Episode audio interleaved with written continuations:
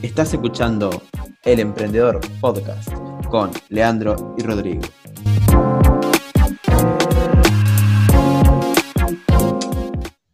En el episodio de hoy del Emprendedor hablaremos sobre el Bitcoin, el dinero y por qué esta criptomoneda es de las que más se utilizan hoy en día y su fama dentro de los nuevos inversionistas. Sí, la verdad que es un tema bastante interesante porque es un tema que está en boca de todos, que ha agarrado mucha fuerza en los últimos años.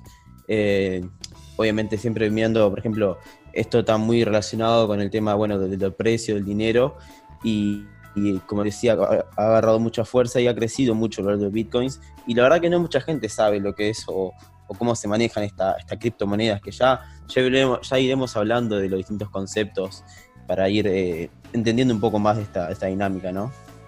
Sí, así es, como dijiste vos, eh, hoy en día el Bitcoin o las criptomonedas en general están tomando mucha, mucha fuerza en lo que es este, el mercado del día a día, porque hay muchas personas que realmente están, no te digo desconfiando de los, de los bancos, en donde uno tradicionalmente guarda su dinero, sino que del sistema en sí, en el cual siempre hay un intermediario para cada transacción. Y como siempre decimos, cuando hay un intermediario, justamente eh, se lleva una porción de lo que... De, por, realizar su trabajo, lo cual hace que el bien en final cueste un poco más. Claro, y si querés empezamos con el concepto más básico, digamos, qué es el dinero para ir, como decíamos, desarmando estos conceptos capaz que un poco complicados, un poco abstractos. vamos a empezar por el básico, ¿qué es el dinero? Mundialmente eh, es conocido el, dinero, se lo, usamos todo, lo usa todo el mundo como un medio eh, legal de pago, es decir, una especie de, o sea, fue, usamos como una moneda, digamos, para que, bueno, el valor, o sea, todas las cosas tienen un valor en base al dinero. Un ropero vale tanto, una televisión vale tanto. Entonces se, ha utilizado mundialmente como una unidad de medida eh, de precios, digamos. Entonces eso ya te da una, digamos, en su visión mundial, está mundialmente aceptado que todo tenga un precio.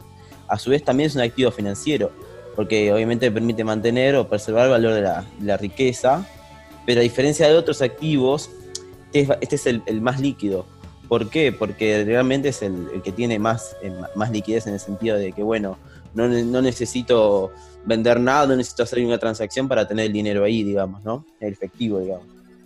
Sí, así es. Eh, la liquidez es algo que, define casi que con gran precisión lo que es el dinero. Y el dinero surgió como manera de, eh, de evitar o una forma en que evolucionó luego del trueque, en la cual eh, cada persona le daba un precio distinto a, su objeto o a su transacción. Eh, yo tengo tal cosa, tú tenés tal cosa, bueno, eh, si te parece lo cambiamos. Entonces el dinero homogenizó todos esos precios y se usa hasta la actualidad mundialmente, como bien decís, eh, como un medio legal de pago. Claro, creo que ese es el, como decís, el concepto de, de evolucionar desde del trueque. Creo que eso fue el gran paso, o uno de los grandes pasos que, que, que, dimos como, como humanidad.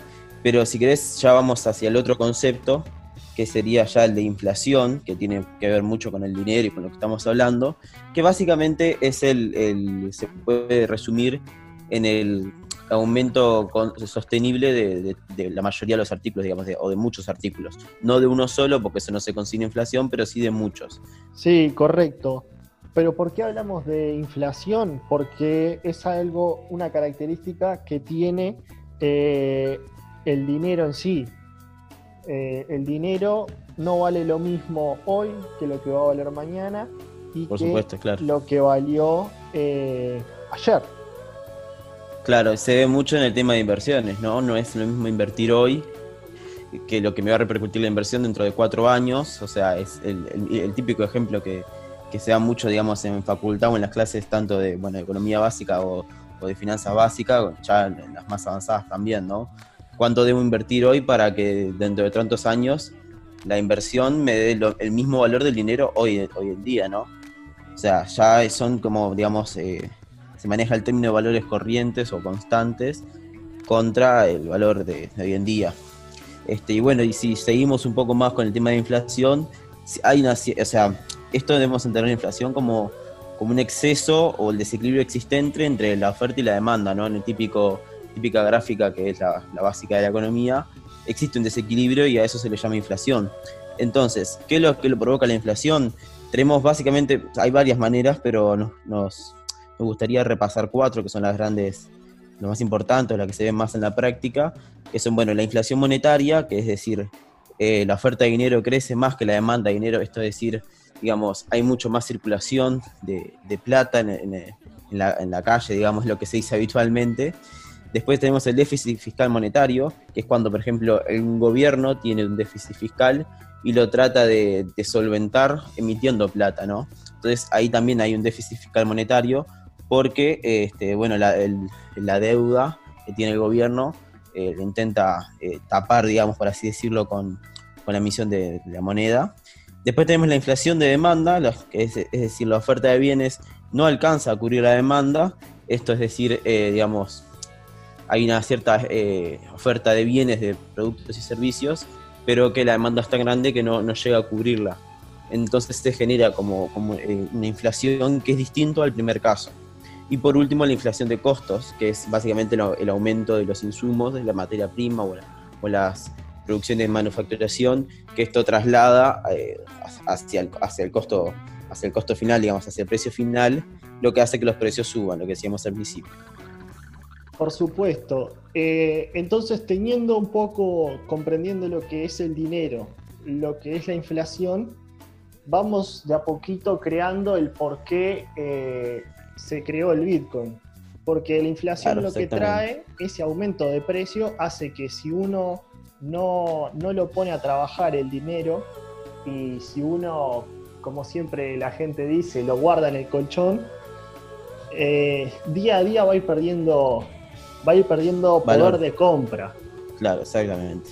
Eh, entonces, esto no es, no es positivo para alguien que tiene grandes capitales porque realmente eh, las personas sí lo sienten. Y en países, por ejemplo, del cono sur, donde nuestros niveles de inflación son tan altos, eh, nos hace que promedio mensualmente tenemos un 10%, un 10 sacando casos, por ejemplo, Venezuela y Argentina, que tienen un... son más extremos, ¿no? Claro. De inflación. Bastante alta, digamos. Bastante alta y fuera de lo que es lo normal. Va muy relacionado con el, con el peso relativo de, su, de su moneda en el resto de la región. Eh, vos, por ejemplo, imagino que te referías, por ejemplo, a casos, si querés, los llevo al otro extremo, por ejemplo, de, Estados Unidos, donde la inflación es muy poca, es muy poca y su peso es el, más fuerte, el dólar. El dólar si lo llevamos al otro, al otro extremo, el peso argentino, que cada vez está devaluando más, digamos, con respecto al dólar, y el peso de Venezuela, los bolívares, que bueno, todos sabemos toda la crisis social y económica que tiene Venezuela, este, su inflación se ha ido ya, ya le perdí la cuenta, pero ya ha ido por las nubes. Si no me equivoco, iba en el 300% hace muy poco. Entonces, eh, eso te da un poco también el sentido de, qué tanto pesa el, peso, digamos, de la moneda, peso de, del país con respecto a la región, que también está posicionado en ese sentido. Por supuesto, y también hay una credibilidad asociada a la moneda de ese país que eh, influye directamente en, este concepto, porque digamos, si los salarios se van adaptando a lo que es la inflación, o sea, si todos los meses van con un aumento de un 10% para paliar ese aumento sostenido de todas las este, productos, servicios, tendríamos que en poco tiempo números que serían, la verdad, como realmente Argentina, que reventó un par de, símbolos monetarios, ya que se hacía tan grande, tan grande, y empezaban a pasar de cientos a miles a millones, que tuvieron que sacarle ceros para poder volver a hacer que sea algo fácil de, hacer una transacción, ¿no? Porque... Sí, muy parecido a lo de Venezuela, de pasar de, la moneda común, de, tener millones de bolívares, que siempre, siempre cuentan que la gente iba con los, con los los facones de, billetes, porque no realmente, y se hacía mucha transferencia bancaria, porque era tan poco lo que pesaba el billete en sí, un billete de, Bolívar que tenías que manejarte con, millones, que la verdad eh, no se hacía práctico. Entonces se manejaban, manejando con transferencias bancarias. Pero entonces crearon el nuevo Bolívar, que en realidad fue sacarle, como decís vos, ceros a la moneda, pero que ya está tan devaluada que, que la verdad que es muy complicado hasta en la práctica utilizarlo, ¿no? Este, también pasó en, Uruguay, si, si, mal no recuerdo, eh, a principios de los 90 con el nuevo, con el nuevo peso. Después luego se retomó al peso, a la moneda común. Pero sí, es muy recurrente esa práctica, sacarle ceros a la moneda para hacerlo un poco más accesible, digamos, eh, en las transacciones comunes. Sí, y eso es por un tema de, ayudar al vecino y vecina a sí. los cálculos. Claro, igual todo esto tiene que ver también con, el tema de la economía más global o más macro de los países, que tal vez en otro episodio más adelante podemos hablar un poco más de eso, pero volvamos al tema del dinero y, no tanto la inflación, sino más referido al, al, a lo financiero, ¿no? Al, al Bitcoin, como era el episodio de hoy. Exactamente. Bueno, eh, el Bitcoin. Eh, el Bitcoin es una de las criptomonedas que, en la actualidad ha tenido más popularidad, es la que tiene mayor uso y creo que entre los aquellos que usan criptomonedas, eh, la, más, la que más gente tiene y posee eh, es propiamente Bitcoin. se creó, historia del Bitcoin es interesante porque se creó luego de una crisis. la famosa crisis del 2008. La del 2008, sí. Eh, vamos a ver qué invento sale luego de esta crisis del coronavirus. sí, sí, porque son tiempos de, oportunidades.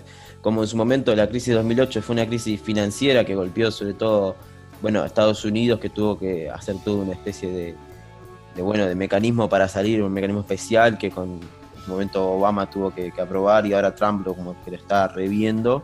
Este, son momentos de oportunidad, vamos a ver qué, qué, sale ahora de, esta, de esta pandemia. Pero contame a ver de la Bitcoin, cómo surgió un poco la historia para entender cómo esta moneda, esta criptomoneda creció y se hizo tan popular de, que prácticamente en, pocos años. Sí, bueno, como te decía, eh, en el 2008 eh, varios expertos en computación, llamémoslo hackers, llamémoslo eh, ingenieros, eh, etcétera, etcétera, bajo una comunidad o bajo el, acrónimo de Satoshi Nakamoto, comenzaron a crear como un manual en la cual definían una nueva moneda virtual a la cual este, estaría creado bajo ciertos, este, bajo ciertos códigos que ayudarían a que, como primer punto, no eh, los afectara la inflación.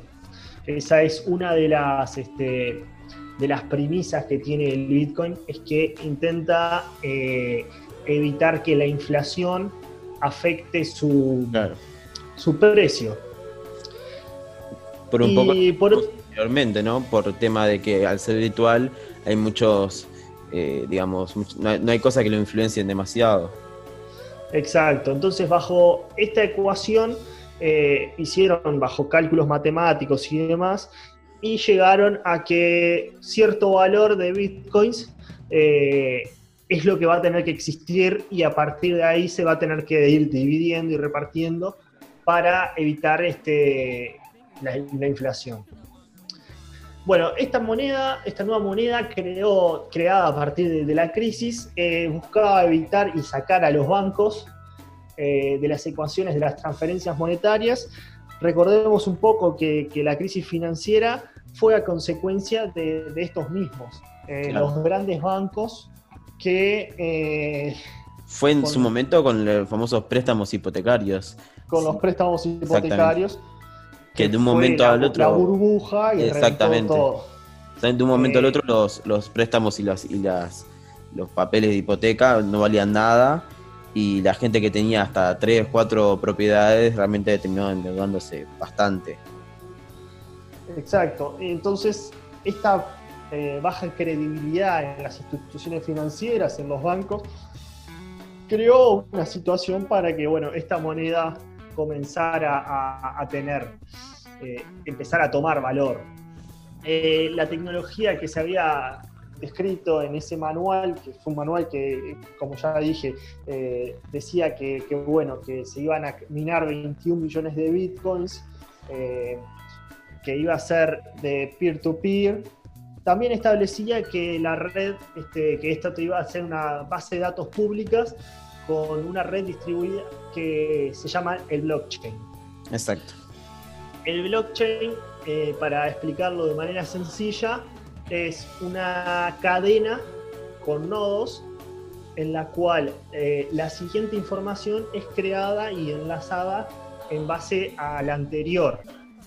Y así sucesivamente entonces actúa como un libro contable diciendo que lo que la transferencia que uno hizo está enlazada a la anterior y la anterior está enlazada a otra y otra y otra. Entonces es este, imposible que se pierda esa información porque no está solo en un servidor. Entonces se hace también eh, bastante... Más segura digamos a la hora de recibir ciberataques o de duplicaciones o errores. Claro, es una nueva mirada a un sistema financiero que, bueno, tuvo su gran golpe, digamos, en 2008. Y bueno, es una, nueva, un nuevo enfoque, ¿no? Sí. Eh, siguiendo un poco con, la historia, eh, se define que los bitcoins se van a ir minando eh, minando es el término que, utiliza la gente que se escribió en ese protocolo para ir creando eh, bitcoins. Minar no es más que tener, digamos, eh, ir resolviendo ecuaciones matemáticas que van creando bitcoins y que, bueno, de ahí se les va a dar una recompensa a los mineros para que estos estén incentivados en crear. Claro.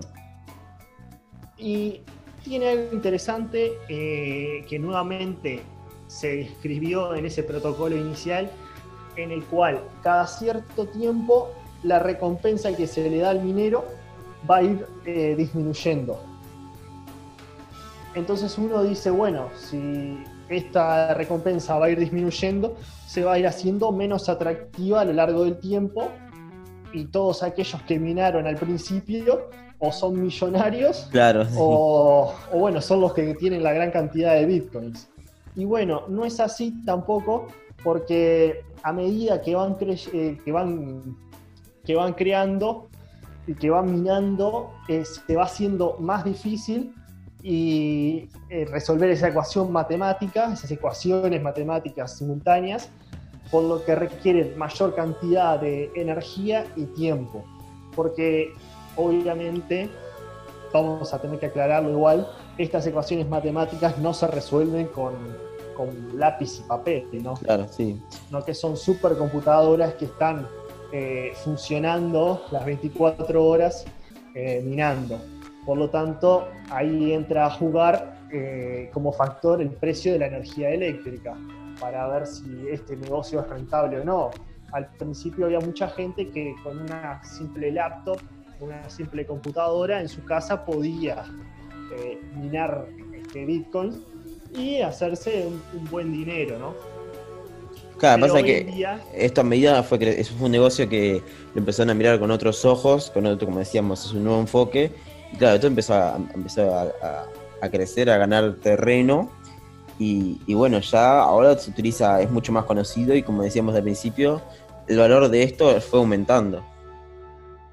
Exacto, entonces eh, al ir aumentando, ir entrando nuevos jugadores y al el precio ir aumentando, ya no era que un pasatiempo el crear bitcoins, el minar bitcoins, sino que ahora ya es un tema de a gran escala.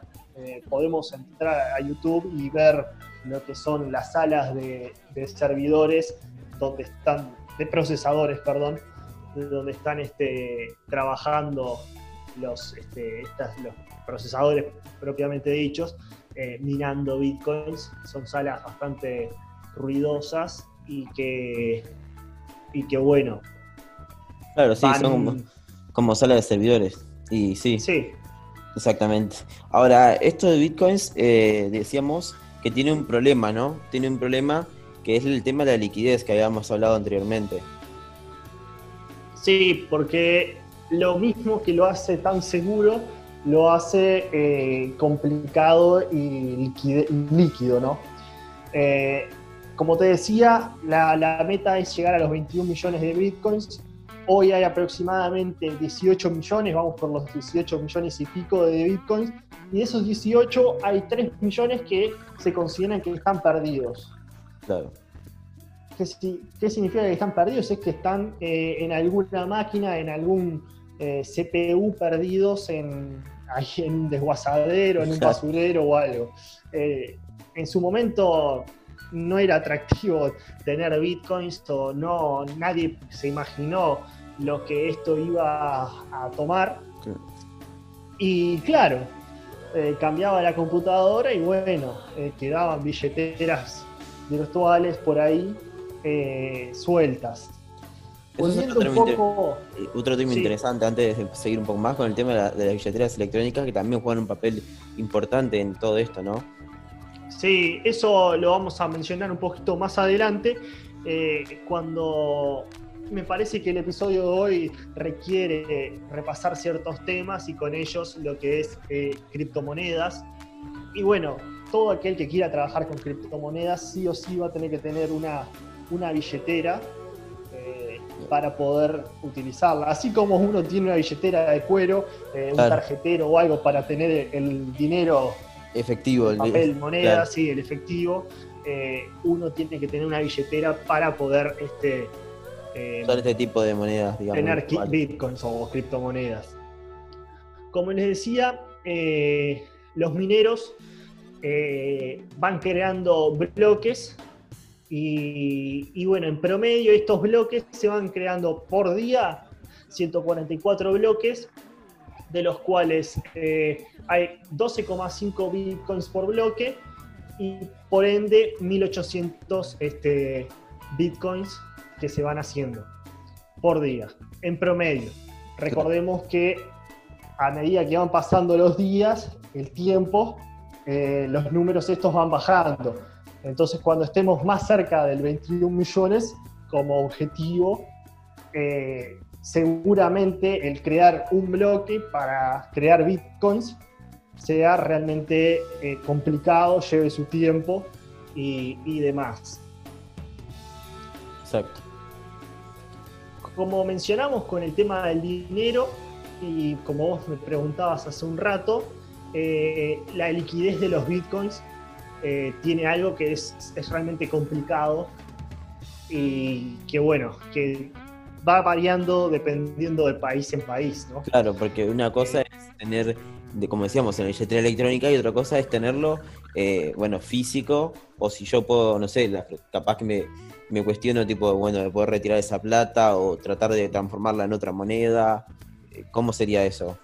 Sí, bueno, porque uno puede tener todo el dinero del mundo, eh, pero si no lo puede gastar en algo, eh, no, tiene, no tiene valor. Claro. Entonces, el valor es, este, es proporcional a lo que yo pueda adquirir con eso, ¿no?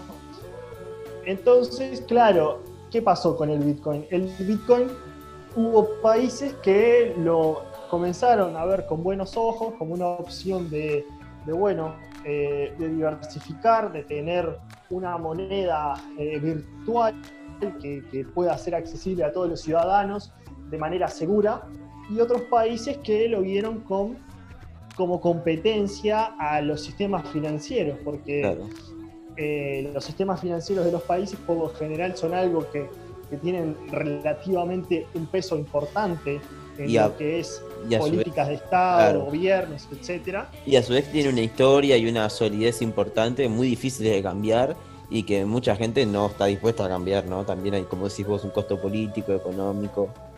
Claro, y un invento que me traen que surgió en 2008, que todavía no está comprobado del todo, eh, que venga a mover todas las bases de, un sistema establecido. Claro, exactamente. Eh, por décadas. Y claro, generó ciertas asperezas que hasta el día de hoy seguramente vayan a seguir eh, generando ciertas. Un rechazo al cambio, ¿no? Claro. Sí. Entonces, bueno, uno tiene los bitcoins, tiene la, billetera y ¿qué hace? ¿Cómo puede aceptar? ¿Cómo puede hacer una transacción? Primero que nada, el bitcoin pasó a tener eh, una tasa de convertibilidad eh, al dólar americano. Es decir, por un bitcoin, eh, ¿cuánto eh, cuántos este, dólares, me, pueden, me pueden dar. Y así se empezaron a pasar este, con los distintos monedas eh, las distintas monedas. Para tener una idea, con el peso uruguayo, un Bitcoin eh, es equivalente a 395.841 pesos.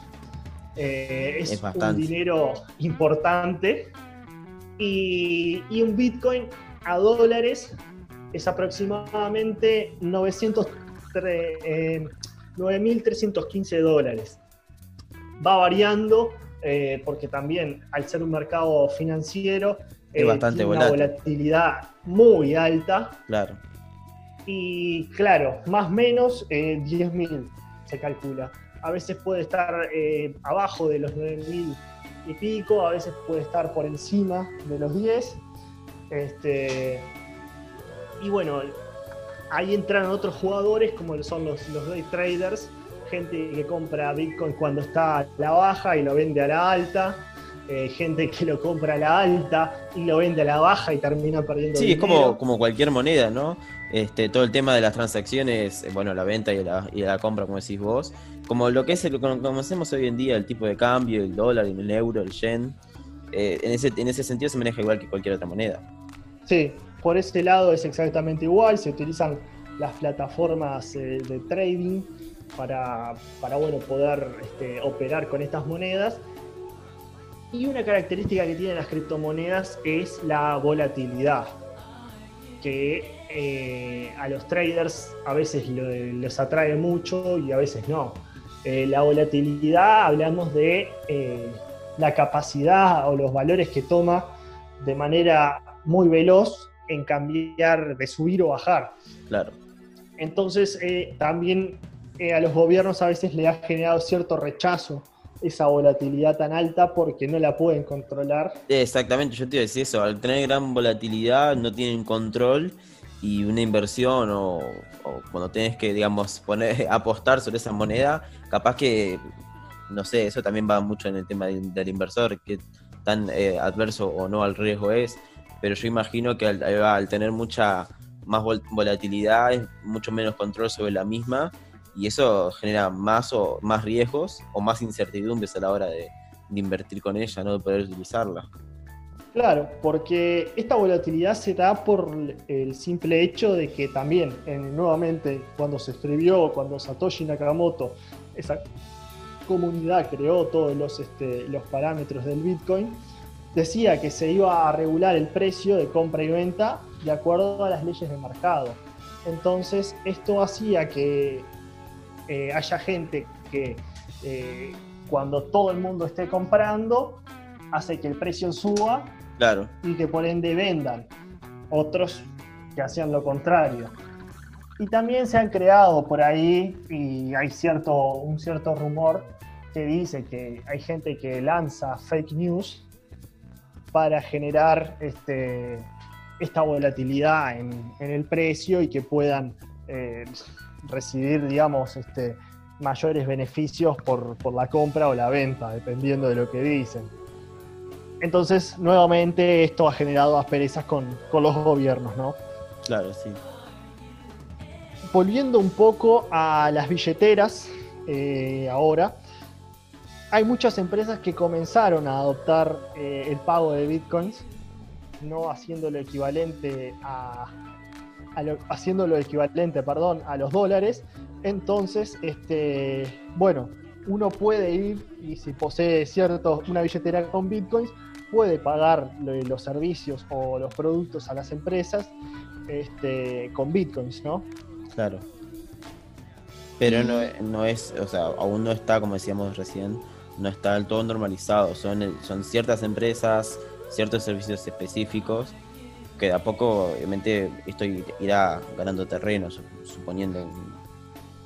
Por supuesto, eh, aún no, no está este, universalizado. No, no es tan común que uno, una empresa acepte eh, el bitcoins como moneda de pago. De hecho, en Uruguay, creo que si no me equivoco, este año, eh, una de las consultoras más grandes recién eh, adoptó el, pago a través de bitcoins. Es decir, que uno si poseía bitcoins le podía pagar los servicios a esta consultora. Pero aún no está normalizado. No, claro. Otra de las preguntas que surgen por ahí es que los bitcoins eh, el precio de un Bitcoin son casi 10 mil dólares. Entonces, eh, lo hace prácticamente que inaccesible para mucha gente, porque digo, bueno, tengo 10 Bitcoins, tengo 100 mil dólares casi.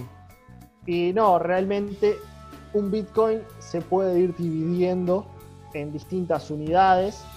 Eh, o sea, uno puede tener 0,5 Bitcoins, 0,05 Bitcoins eh, de manera de que ahí va bajando el, valor, el valor convertido a dólares y universalizarse un poco más. Y a su vez, que lo que hemos dicho, en la volatilidad de la conversión, ¿no? Es decir, un Bitcoin hoy capaz que vale 10 mil dólares, pero capaz que entre dos semanas vale un poco menos. Entonces, si lo vas subdividiendo, esas subdivisiones obviamente van a variar dependiendo del precio original. Sí, por supuesto. Eh, así es como va funcionando. Este, es un sistema que está basado en realidad en el sistema financiero, en el mercado financiero de oferta y demanda, pero le quita esa, esa le agrega la componente, el componente de velocidad que hace a veces que la volatilidad sea tan alta que no sea hasta práctico tener, ¿no? Claro, y le quita ese peso, a ese, o le quita directamente el jugador del tema de los bancos, ¿no? Ese rol que tenían los bancos y que tienen hoy en día, este, este nuevo modelo se lo, se lo quita totalmente, ¿no? Porque como decíamos al principio, eh, lo que busca este modelo es sacar al, al banco que es el intermediario, por así decirlo. Claro, y ya te relaciono el tema del banco eh, el tema del banco es como institución financiera, además de aportar préstamos y de generar este, dinero, también cumple la función más histórica del banco, que es la de almacenar, almacenar y guardar dinero. Claro. Y como en el Bitcoin, nuevamente, eh, la forma de almacenar dinero es mediante las billeteras. Las billeteras hoy en día la tecnología está tan avanzada que tenemos cinco clases de billeteras que para aquellos que quieran tener bitcoins tienen que, conocer. Una son las que están presentes en la nube, eh, online. Hmm. Uno tiene un usuario y contraseña en un, en, una, este, en un determinado servidor a la cual los bitcoins se guardan en ese lugar posee como desventaja que uno puede ser hackeado. exacto, si es hackeado, eh, todos los bitcoins pueden, se le pueden desaparecer. Claro. Luego están los que son tipo software de PC. Eh, uno tiene un instala un software en su PC, un, algún programa, y, se le guardan este, los, los bitcoins ahí. Le, le genera un problema que no puede pagar un servicio, por ejemplo, cuando está fuera de su casa o, no está con la computadora encima. Y también con el riesgo del anterior, ¿no? De ser hackeado, si bien es un poco más complicado porque ya es tema de, la computadora personal, el, riesgo sigue existiendo, ¿no? El riesgo sigue existiendo. Luego vienen las de hardware, que son las de mi las son mis favoritas por, por el concepto que tienen. Son pequeños aparatos que por lo general tienen distintas conexiones, Bluetooth, USB, Wi-Fi, que uno guarda los bitcoins en, un aparato real, literalmente. Claro, como si fuera una billetera real, pero exactamente. es lo más parecido al concepto tradicional. Sí, entonces tienes en la pantallita la cantidad de bitcoins disponibles y uno puede ir y comprar, pagar lo que sea que acepte bitcoins con, esto. Luego viene otra eh, que es con, códigos QR. Uno puede eh, de, las, de ciertas maneras, ciertos software que, que uno en base a la cantidad de bitcoins eh, le inserta la cantidad y este le genera un código QR para que la persona que lo escanea, que lo va a escanear o que va a recibir reciba, el pago, reciba el, valor exacto de los bitcoins. Y reciba el valor de, los bitcoins. Esta también no está siempre, no, no es de las que más se utilizan por el hecho de que uno tiene que andar con, con el monto ya justo claro. para comprar, o sea, ya tiene que saber cuánto es lo que va a gastar, eh, por lo general dónde lo va a gastar y tiene que tener cuidado con ese papel porque eh, si lo pierde, lo, pierde, pierde el monto. Eh, existen maneras de respaldar esa transacción, pero no es tan, tan este, normal porque algo que el Bitcoin tiene es que una vez que se procesó un pago, no se puede ni cancelar ni rastrear, que eso aún sigue teniendo ventaja el, sistema tradicional de los bancos. Uno hace una transferencia bancaria a una cuenta equivocada y o el banco se equivoca y uno detecta ese error y si da aviso en los plazos correctos, eh, hay formas de, revertir esos, esos, esos este, esas transferencias. En el caso de las bitcoins, una vez hecho la transacción, ya está, no, no hay vuelta atrás. No, no hay vuelta atrás. Eh, no se puede rastrear, claro. Y por último, de las billeteras están las apps para los celulares. Están un poco eh, en base a las que están presentes en la nube. Pero bueno, uno lo lleva en, su celular y es creo que la, más fácil de, de utilizar. Este, creo que va a ser la que más se va a imponer. Ahora, con, con esto las billeteras, podemos pasar al siguiente, al siguiente punto, que es eh, ya cuando eh, las grandes empresas se meten en, este negocio, ¿no? Que, por ejemplo, entre otras, que, ya han visto con buenos ojos esto, eh, la gran red social Facebook. Sí, exacto. Facebook ya hace tiempo, bueno, Zuckerberg ha tenido ideas de ir diversificando a Facebook, no solo como red social, sino eh, en distintos proyectos. Y bueno, vio con buenos ojos el tema de criptomonedas, de dinero digital, eh, como una tendencia al futuro. Y creó, junto con otras compañías este, que intentaban asociarse a crear eh, el proyecto Libra, que es el nombre de esta criptomoneda, pero la verdad es que no, no ha tenido no ha tenido éxito. Este. No, no, no ha este. Lo que pasa es que creo que va muy de la mano con, lo que decimos anteriormente. Eh, aún no, no, no, se, no, no hay un consenso generalizado de los países o de los sistemas con este nuevo modelo y, claro, con la gran volatilidad, con la gran, eh, bueno, con el problema de liquidez, bueno, con, lo que hablamos recién, el tema del, del, no poder rastrear en caso de una transacción equivocada o algo de eso, genera ciertos riesgos, genera ciertas incertidumbres que, bueno, no es del todo controlable. Y supongo que de a poco se va a ir arreglando eso, se van a ir, se van a ir eh, buscando soluciones, pero por ahora eh, creo que sobre todo los gobiernos los sistemas financieros de los países este, ya no, todavía no lo han naturalizado, no lo han visto con buenos ojos. Sí, bueno, por ese lado es que venía, Libra venía como, como un proyecto de grandes empresas, porque no yo hemos nombrado Facebook porque fue la que, o sea, Zuckerberg fue la persona que, que intentó impulsar este proyecto, pero hay un gran conglomerado de grandes empresas como son Vodafone, Uber o eBay, que están participando de este proyecto. Y es un proyecto del año pasado, de junio del año pasado, de pasado junio de 2019. Por lo que estará en un veremos en cómo se puede este, implementar y demás. Claro. Ahora bien, yo te hago esta pregunta. ¿Cómo ves el tema de, del uso de criptomonedas eh, en, el, en el tiempo? O sea, ¿pensás que va a ser algo que se va a utilizar? Si no... Yo particularmente no creo que pueda, digamos, eh, vencer, por así decirlo, o desbancar el sistema financiero eh, el tradicional, Por lo, claro, por lo, que hablamos, por lo establecido que está, por lo histórico, por, bueno, por la solidez que tiene y por la confianza que ya se tiene en él.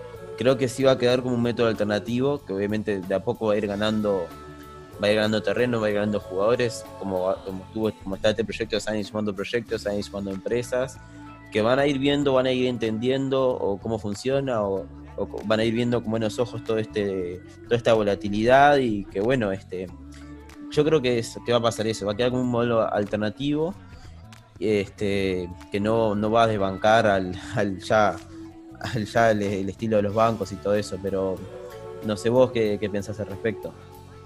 Mira, creo exactamente lo mismo que vos. Eh, esto va a ser un, medio alternativo de pago. Eh, que sí, realmente puede haber personas que, guarden bitcoins, pero no creo que alguien tenga su capital netamente en bitcoins.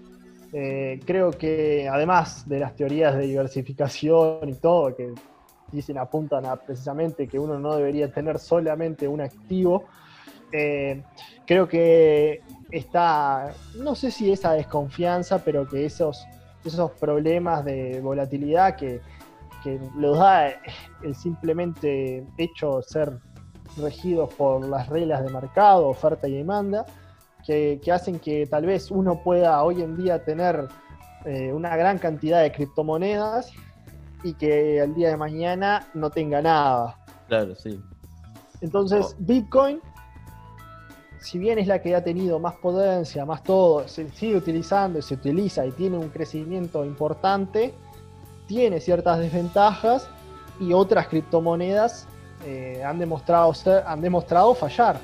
Eh, pero en el caso de Bitcoin, creo que la principal desventaja, eh, y que todo el mundo habla de esto, es la, poca practicidad para utilizarlo como, como un medio de pago inmediato. Lo que hemos dicho de la liquidez, ¿no?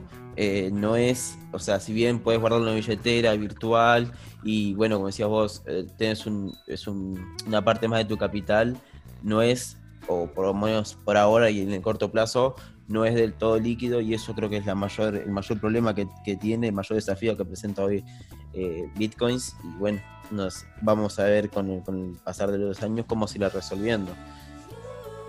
Sí, es que el propio sistema de blockchain y de que un, un bloque va creando al otro, hace que una transferencia que no, no acepte muchas transferencias en simultáneo. Entonces, eh, a veces uno va a comprar un Bitcoin o va a operar con Bitcoins y tiene que esperar a que la, este, el sistema se, se desature para poder este, realizar la, operación. Entonces, eso les quita eh, cierto grado de, de inmediatez, de liquidez, porque asociándolo con el tema de volatilidad y uno dice, ok, el pago son 0,5 bitcoins. El bitcoin hoy en día lo ponemos a un bitcoin 10 mil pesos, 10 mil dólares, entonces 0,5 serían 5. Pero ya baja el precio del bitcoin y uno no puede decir, eh, no, mirá, vos me pagaste 0,5, pero cuando me lo pagaste ya disminuyó el precio del Bitcoin y mi producto, mi servicio vale un poco más que eso. Claro. Eh, necesito que me transfieras 0,3 Bitcoins, por decir así, decir un ejemplo. Y no, ya está, el precio establecido fue ese. Entonces eso va a generar que, no, que el Bitcoin no sea algo que creo que se, realmente se utilice a mayor escala sino que va a quedar, me parece, como una como la primer criptomoneda medianamente exitosa. Claro, sí.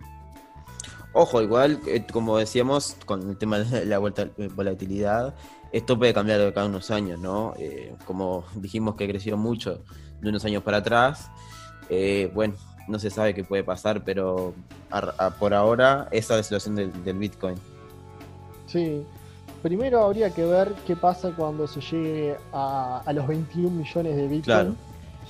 Que, bueno, eh, no está establecido perfectamente cuándo va a ser, sí hay un este una fecha estimativa en base a la tecnología que, tenemos este, eh, actualmente, pero imaginemos ¿no? que el día de mañana salen supercomputadoras este, que, bueno, que hagan millones y millones de procesos este, rápidamente y que la fecha actual que se estima que es para el 2032 y termine siendo reducida este, mucho antes. Claro. La verdad no se sabe. No, no se este, sabe. Porque si bien se dice que en el 2032 se va a terminar de minar eh, la, gran cantidad de, bitcoins, esto, es un buen dato porque para 2032 se dice que el 99% de los bitcoins van a ser este, minados. Pero el 1% que queda recién va a terminarse no antes del 2140. Entonces, imaginémonos si somos un mineros de Bitcoin, eh, tenemos que esperar tal vez del 2032 al 2140 casi 100 años para terminar de minar el último Bitcoin, crear el último bloque me parece que no es una operación muy rentable. No, para nada. Así que bueno, veremos en cómo, cómo avanza esto. Exacto. Las criptomonedas, la verdad que podemos decir que sí han llegado para quedarse. Veremos si se adaptarán a nivel universal o no. Y cómo ir mejorando el tema de los desafíos que, presentan, ¿no? El tema de liquidez, mayor control o menor volatilidad. Eh, bueno, cómo lo van a ir sorteando esos, esos, esos pequeños problemas, pequeños no, pero esos eh, principales problemas que hoy, presentan. Sí, eh, vamos a ver cómo, si realmente continúa este proyecto de Libra. Eh. Creo que ahora está todo detenido por, esta crisis. Pero bueno, creo que puede ser una manera de, ir adoptando este nuevo, esta nueva forma de pago. Pero también hay que volver atrás y no olvidarse de las raíces, de por qué salió este el dinero digital. Por una crisis financiera, justamente. Por una crisis financiera y una forma de evitar los intermediarios. Entonces, si luego Facebook o el crean alguna entidad o otra empresa o el conglomerado que va a crear Libra termina efectuando como un banco, y la verdad no, no, sé qué tanta utilidad va a tener. Claro, también creo que también depende, o puede depender de eso, ¿no? de qué, tantas empresas de gran porte o que puedan sumarse a estos proyectos, porque eso también eh, influye en la mirada no solamente de las personas comunes y corrientes, sino también el tema de los gobiernos. Que, lo, que un proyecto de esto se sume Facebook eh, o que se sumen varias empresas, esto va a ir como normalizando, es como decís vos, este medio de pago. Este, y bueno, eh, no sé, no sé, realmente es una incertidumbre bastante grande, por lo menos por ahora. Pero yo creo que de acá a unos años eh, esto se va, a ir, como, digamos, normalizando. No sabría darte una fecha, eh, digamos, estimativa, pero por supuesto. tal vez, no sé, de acá, como decís vos, al 2030, capaz que esto cambie radicalmente. Sí, por supuesto. Eh, hay que ver cómo avanza la tecnología en este aspecto. Eh, con plataformas de pago, formas de facilitar pagos mediante eh, uso de aplicaciones. Eh, hay que ver, hay que ver. Yo creo que se va a buscar el tema de intentar unificar el tema de monedas, de que uno si bien tenga pesos, tenga dólares, pueda pagar con más facilidad al ingresar a un país o tenga que evitar hacer todo el, trámite engorroso de ir a, una casa de cambio y, este, y hacer un, cambio propiamente o tener que pagar las tasas a veces un poco hasta excesivas de utilizar la tarjeta en el extranjero. creo que todo eso va a ir desapareciendo a medida que la tecnología vaya avanzando. Claro, exactamente. Así que bueno, creo que eso es todo por hoy. Este, esperemos que, les haya gustado este episodio. y la verdad que este tema da para, para hablar y va para, va para largo, ¿no? Y tal vez el año que viene saquemos otro episodio hablando de Libra o del fracaso de Libra o, claro o los cambios de Bitcoin exactamente es lo que tiene ser una moneda muy volátil. Así que bueno un poco la idea de hoy era introducirlos a, las criptomonedas mediante el uso del Bitcoin, mediante el ejemplo de Bitcoin, que es la más conocida, pero no la única, no la única y uno puede ingresar a, internet y poder ver todas aquellas criptomonedas que, bueno, que van compitiendo con, el Bitcoin por ese lugar de moneda virtual. Exactamente. Así que bueno, nos despedimos por hoy. Eh, un, saludo grande. le estamos, como siempre, leyendo sus comentarios en redes sociales. Le mandamos saludos a, nuestros amigos por ahí. Y lo dejamos por acá este episodio. Este, también eh, aceptamos sugerencias para los temas que, quieran escuchar, que quieran, que quieran conversar. Este particularmente es un tema bastante interesante sí, fue muy pedido por ahí, eh, por redes. porque es un tema bastante nuevo, bastante, como decía, eh, que tiene, creo que genera más dudas y preguntas que respuestas, entonces sería, estaba bueno traerlo y conversar un poco. Sí, sí. Y bueno, veremos si podamos aclarar las dudas o si se generarán más dudas. Claro. Pero bueno, nos vamos despidiendo. Bueno, nos despedimos por hoy. Chau, chau. Chau, nos vemos.